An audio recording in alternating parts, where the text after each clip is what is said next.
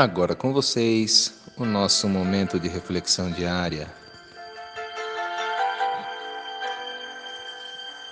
A empatia. Empatia é saber enxergar a alma do outro sem julgar nada do que está ali. É respeitar o espaço e o tempo de cada um. É compreender que as dores pesam de jeitos diferentes dentro de cada pessoa. Nem sempre o que é fácil e bom para você também vai ser para o outro. Então, demonstre empatia por todos à sua volta.